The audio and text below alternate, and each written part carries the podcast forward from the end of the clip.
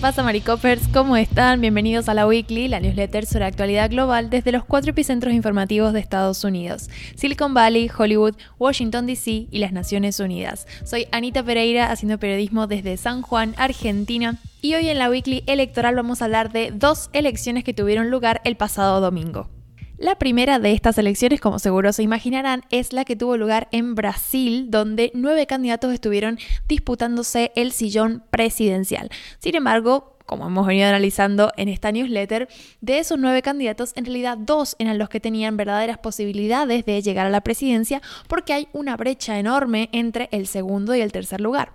Ahora vamos a hablar mejor de eso, pero bueno, estos dos candidatos principales son por un lado, el actual presidente Jair Bolsonaro y por otro lado, el expresidente de Brasil, Luis Ignacio Lula da Silva.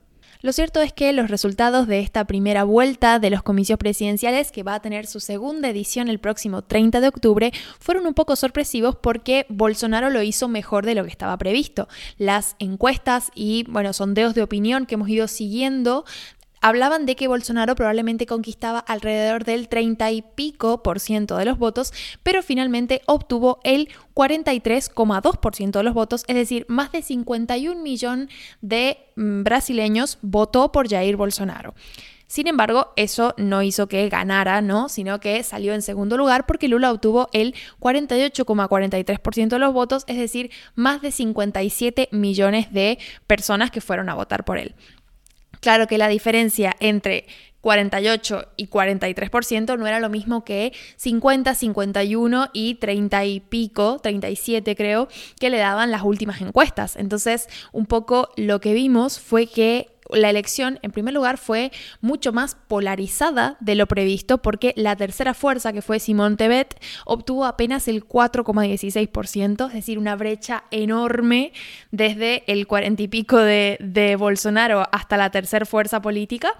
Y también nos habla un poco de, bueno, un voto silencioso, ¿no? Un apoyo silencioso que había hacia Bolsonaro que quizás no se reflejó en las encuestas, pero finalmente sí se reflejó en las urnas. Tras conocerse los resultados el pasado domingo, el expresidente Lula da Silva ofreció un discurso desde su búnker donde estuvo acompañado de su esposa, su compañero de fórmula y otros candidatos del Partido de los Trabajadores, porque estas elecciones y ahora más adelante hablo más de eso, no fueron solamente presidenciales. Entonces, un poco lo que estuvo diciendo Lula en este discurso, que bueno, habló en ese momento y luego se fue a la Avenida Paulista, donde se, habían, ah, se había hecho un llamado a sus seguidores a concentrarse para festejar el resultado, pero este discurso tiene algunas cuestiones muy importantes. Por ejemplo, una de las cosas que dijo Lula fue que este, esta etapa, ¿no? De que se abre hasta el 30 de octubre, va a ser importante porque, cito textual, va a ser la primera oportunidad de discutir cara a cara con el presidente de la República para saber si va a seguir mintiendo o si va a decir la verdad por lo menos una vez en la vida. Los debates, eh, digamos, donde ha estado Bolsonaro y Lula con los otros candidatos y demás, han sido súper picantes. El último ha tenido como muchos titulares porque, bueno, como Bolsonaro es un poco de exacerbarse, ¿no? Cuando discute y Lula un poco también. Entonces, eh, claro, un debate cara a cara entre ellos dos promete ser bastante, bastante intenso.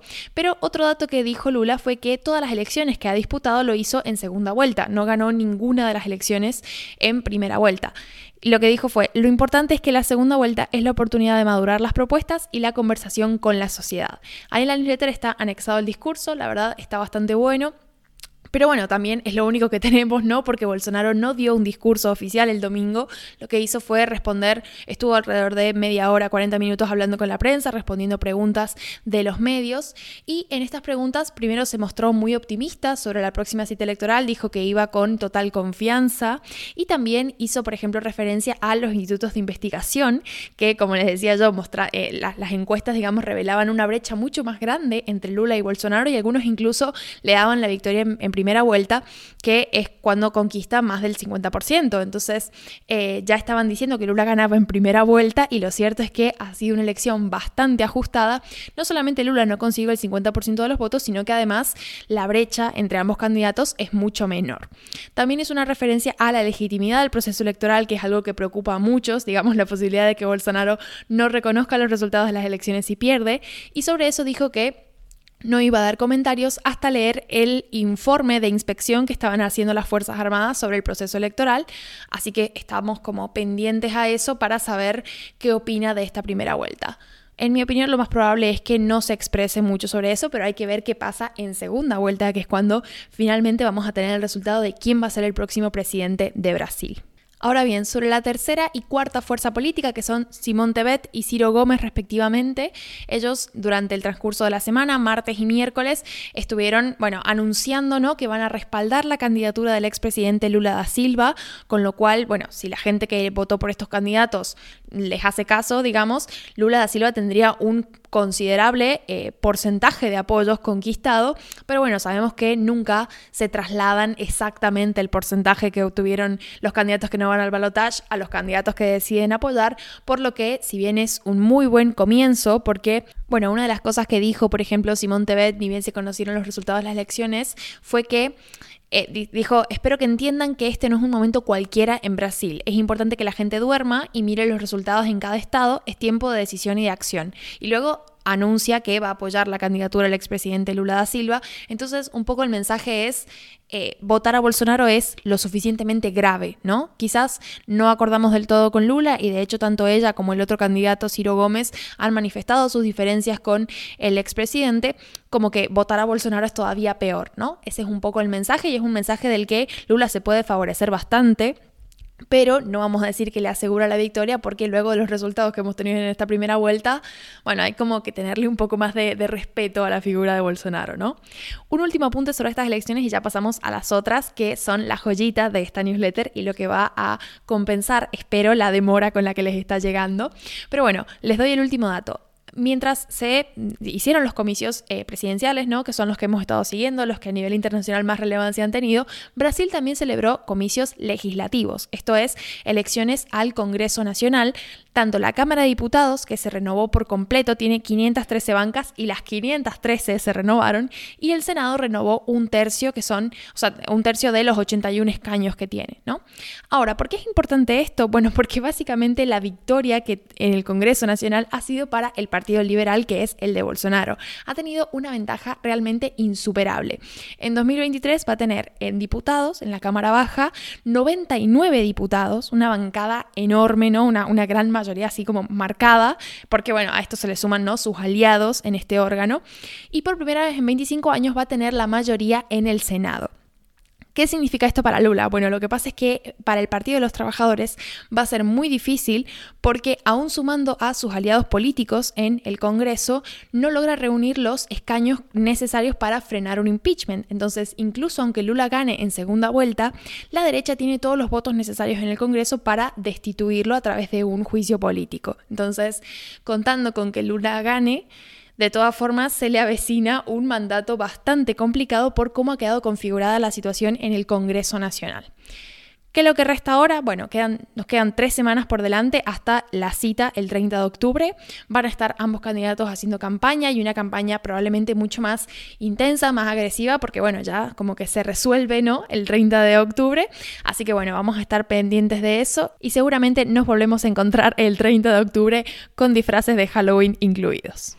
Las segundas elecciones sobre las que les vengo a contar, también de Latinoamérica, han pasado bastante desapercibidas por el revuelo que causaron las elecciones presidenciales en Brasil, y es lógico, porque además hablo de unas elecciones que son locales, regionales y que tuvieron lugar en Perú.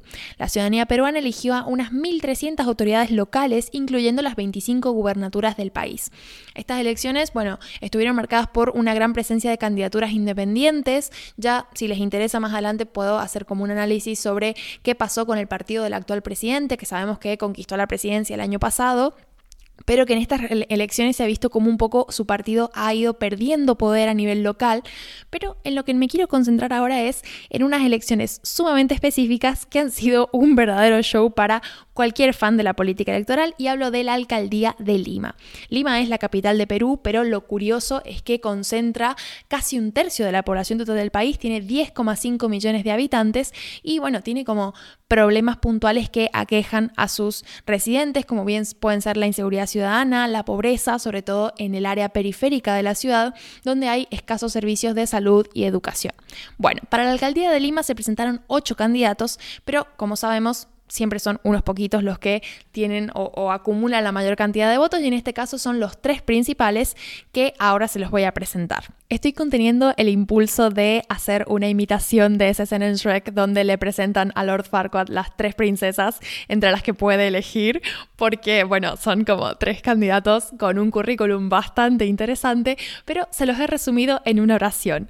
Un militar, Porky y un arquero de fútbol. Ahora vamos a ver quién es quién y finalmente quién conquistó la alcaldía. Entonces, la princesa, digo, el candidato número uno es Daniel Urresti. Él ha sido militar, ahora, bueno, está retirado, ¿no? Pero es la quinta elección a la que se presenta desde que se retiró del ejército, donde llegó a ser general de brigada y de hecho sobre eso actualmente está procesado por participar en el asesinato del periodista, bueno, presuntamente, por participar en el asesinato del periodista Hugo Bustíos en 1988, mientras el ejército estaba librando la guerra contra el grupo maoísta Sendero Luminoso. La anterior postulación de Urresti fue para los comicios presidenciales de 2021, donde obtuvo apenas un 5,6% de los votos. Su participación en esa contienda, sin embargo, lo hizo ganar visibilidad para estos comicios y es un poco por eso que llegó como más con una, una, presentación un poco más conocida ¿no? para sus votantes. Urresti inició su carrera política en 2014 cuando el expresidente Olanta Humala lo designó ministro del Interior. Él abandona ese cargo luego de un montón de denuncias de abuso policial durante una intervención en una de las provincias de Perú donde murió una joven y hubo más de 170 heridos. El candidato número 2 es Rafael López Aliaga, apodado Porky como el personaje animado de Looney Tunes. Él es dueño de una cadena hotelera que se llama Perú Belmont Hotels, tiene sucursales en Lima, Arequipa y Cusco, es un empresario, digamos, dentro de todo bastante exitoso. También fue candidato presidencial en 2021 y de hecho le fue bastante bien porque logró consolidarse como la tercera fuerza política del país con el 11,75% de los votos. Ideológicamente es conservador, es miembro de la organización católica Opus Dei. López Aliaga se ha pronunciado en contra de todo lo que identifique de alguna manera al progresismo, ¿no? Se ha pronunciado en contra del aborto, de la eutanasia, del uso de anticonceptivos, del matrimonio entre personas del mismo sexo e incluso de la adopción de niños por parte de parejas entre personas del mismo sexo. Es decir, está en contra de todo. Y en tercer lugar, el tercer candidato es George Forsyth, que es conocido por su carrera deportiva en el club Alianza Lima y la selección peruana de fútbol, donde se ha desempeñado como arquero. Él terminó la carrera de administración de empresas el año pasado, con a sus 39 años. En 2014 fue alcalde interino de la Municipalidad de La Victoria por unos meses, luego en 2018 gana las elecciones para cumplir un mandato, pero en 2020 renuncia a ese cargo para presentarse como candidato a las elecciones presidenciales. En ese, en ese momento representó al partido Victoria Nacional, pero quedó octavo en los comicios presidenciales con apenas el 5,6% de los votos.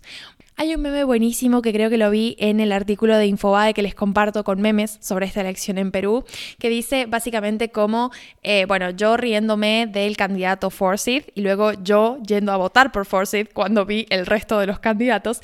Y me parece como muy ilustrativo de toda esta situación pero ya, ya, ya, sin más demora y espero que no se hayan hecho spoiler en la newsletter, les cuento quién ganó las elecciones a la alcaldía de Lima con el 26,28% de los votos contra el 25,38% del candidato que salió en segundo lugar.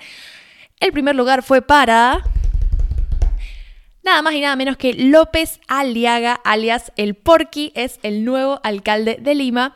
Y como les muestro en la newsletter con un pequeño enlace que les agregué, parece querer declararle la guerra al presidente Pedro Castillo. Llega a su oficina con una agenda súper contraria a la del oficialismo a nivel nacional. Y como sabemos que al pobre Pedro Castillo no le ha estado yendo muy bien, bueno, probablemente quedan más entradas de la newsletter para contar cómo avanza la situación. Eso ha sido todo por mi parte. En la newsletter tienen enlaces para profundizar en estas cosas. No se olviden de chequear el enlace que les dejé con memes de Infobae porque es buenísimo. La verdad que yo me reí un montón. Pero bueno, eso ha sido todo. Espero que esta, breve anécdota les haya compensado la demora de la newsletter, que esta semana ha sido muy movidita tanto para Emilio como para mí. Les mando un saludo enorme, espero que estén terminando bien la semana y nos escuchamos pronto. Adiós.